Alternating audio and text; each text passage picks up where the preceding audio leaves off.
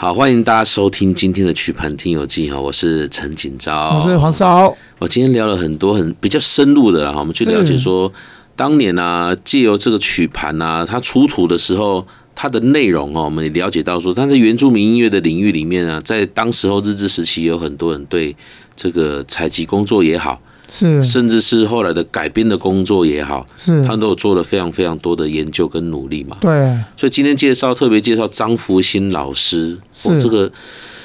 跟我们哈、在之前前几集有提到，像许石老师好像也是这样的，对他他也是这样子，哎呀，然后他对本身他具备哎、也都是从日本留学回来对的，他们都哦具备了一个专业的一个一个知识嘛，是还有是专业的文化，然后再那把它延伸出对去嗯他们延伸啊，他们就是希望把自己的专业用在自己的国家台湾这一块土地上嘛，对不对？哦、是他们都是希望保留、对保存对对对呃台湾音乐的元素养分，对对那对希对嗯望透过这些养分元素吸取过后再，呃变成自己的另外一个不一样的这个嗯面貌嘛。嗯嗯嗯嗯大部大部分都是希望可以一直这样传承下去。对其实我们换个位置去思考一下，如果在当代，像刚才世豪老师有供的一供，嗯哎、如果我们要考虑到销售的问题，是，那干嘛去做这个？这个太小众啦，那种卖者、啊、干脆来唱流行歌就好了。当然流行哦类歌似是会比较对啊，有所商以如业果我价们值换，就是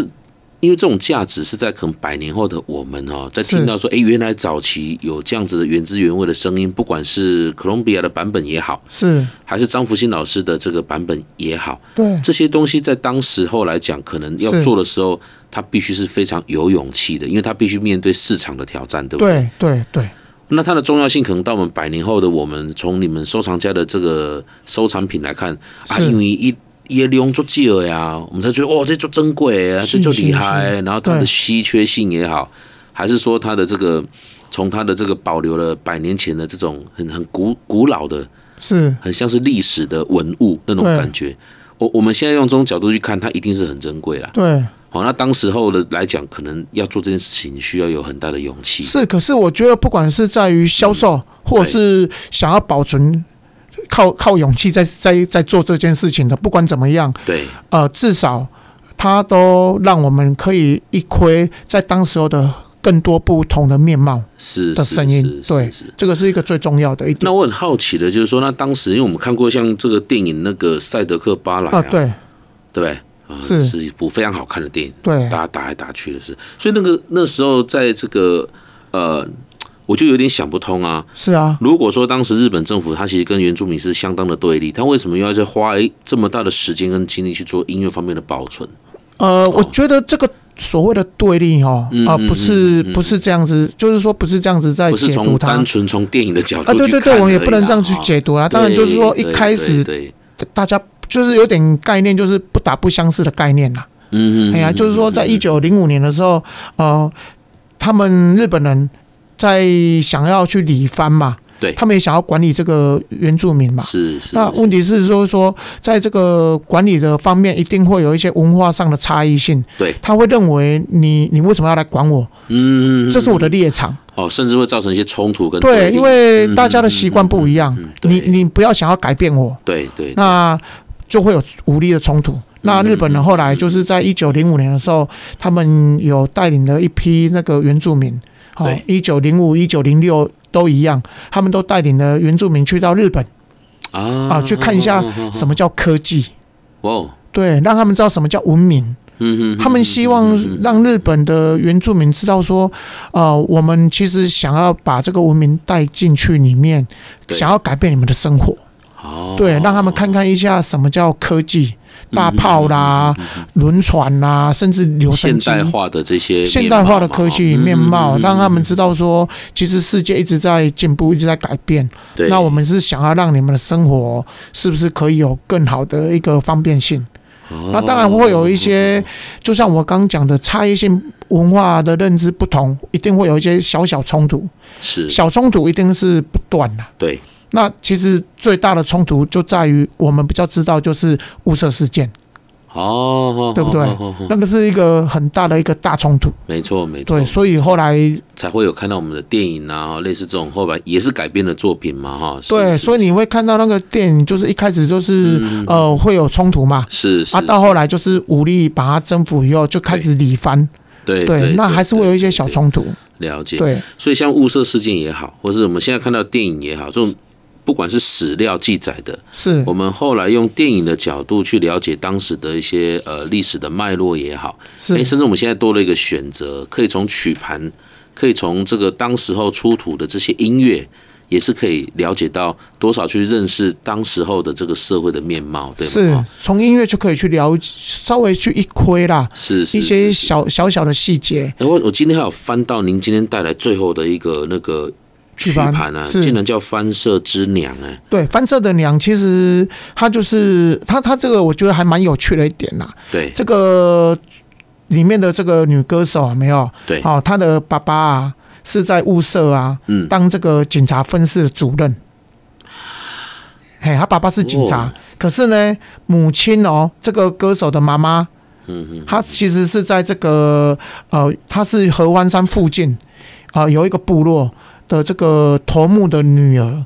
嗯，所以变成说嗯嗯嗯嗯，你说他们冲突不断吗？可是爸爸是日本人，妈妈是原住民头目的女儿，哦，有意思哦，对嗯，那这个歌，嗯嗯嗯嗯手哈、哦对，他他来唱这首《翻社的娘》。嗯对，他其实啊、呃我觉得啦，这个其实蛮不知道是巧合还是特意的安排。不过没有关系，因为对这个声音保留下来了，我们在后人的这个解读上，我们就可以多一点认识，多一对，点就是不一说样的在雾社事件发生了以后，是他还是请了请了这个这个歌手来唱这首歌。哦那哦哦而且这个作曲家，嗯我们一开始看到这个上面写的是唐唐崎崎夜夜雨，雨，哎，其实他是邓雨贤的日本名字。哦，真的啊，对，所以哇哦，对是是是，唐崎夜雨是邓宇贤老师的日本你不秒，李伯苗，，对对，啊哇哦，所以你会发现，其实这个元素，呃，有台湾的元素，嗯还有原住民的元嗯嗯素嗯嗯都在里面，而且还有雾社事件的主角的阴影在里面。哇很有意思啊，来哦来唱这首《翻社的娘》，哎啊，这个音乐哈，这个旋律怎么听怎么熟悉呢？对，而且这个歌手是佐种佐和子，有没有哈嘿？这个歌手，我觉得他他他还蛮，我觉得这个是有蛮蛮奇妙的一种感觉啦，就是说，嗯嗯嗯他他是一个污社事件的，说是受害者吗？还是怎么样？这其实都很难很难去啊、呃他又要是这种身份，啊，又要去唱这个歌，哦好好好对好好好是变成这样子。可是这首歌后来非常的红，这首歌应该大家都会有听过，一定听过，一定都听过。哦对，大家都听那我过们。两种版本都让大家来回味一下，先来放一下《翻社之娘》，然后我们来唱一下这首歌好了。好，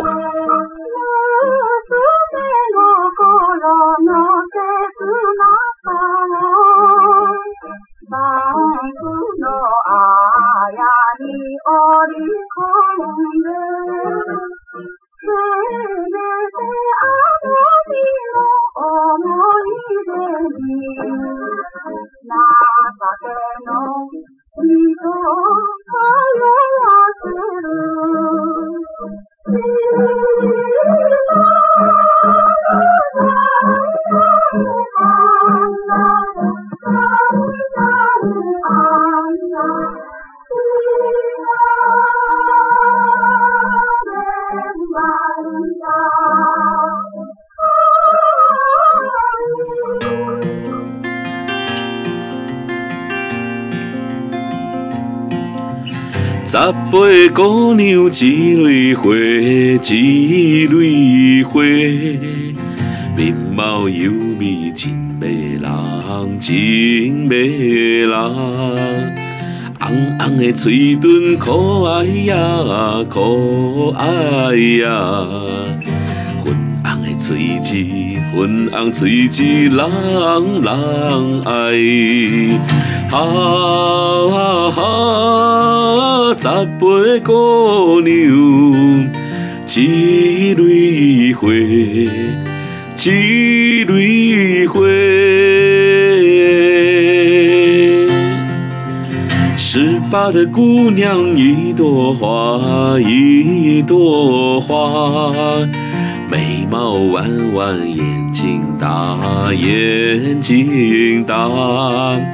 红红的嘴唇雪白呀，雪白呀，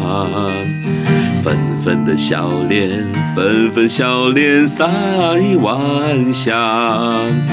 哈哈，姑娘是吧？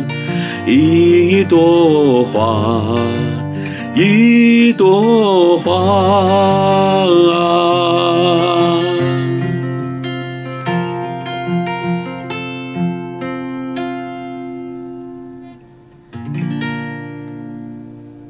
非常熟悉呢，哈，对，这首歌后来就是整个大家都知道的歌嘛。太多故太经事典了可以聊了。我们对想今天开了一个专门的时段来聊原住民的音乐，是但是还有好多的东西没有办法跟大家聊完哦。然后节目就接近尾声了。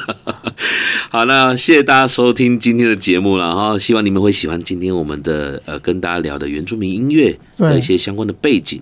那如果大家对今天节目有兴趣呢，相关节目的内容跟讯息，请各位上城市广播网来搜寻。那听众朋友们，你们有任何的想法，也欢迎到牧歌音乐工作室以及曲盘听讲文化工作室的脸书粉丝专业来留言。我们下次见啦，拜拜。曲盘听游记由文化部影视局补助播出，带您重温古早味的台语音乐时光。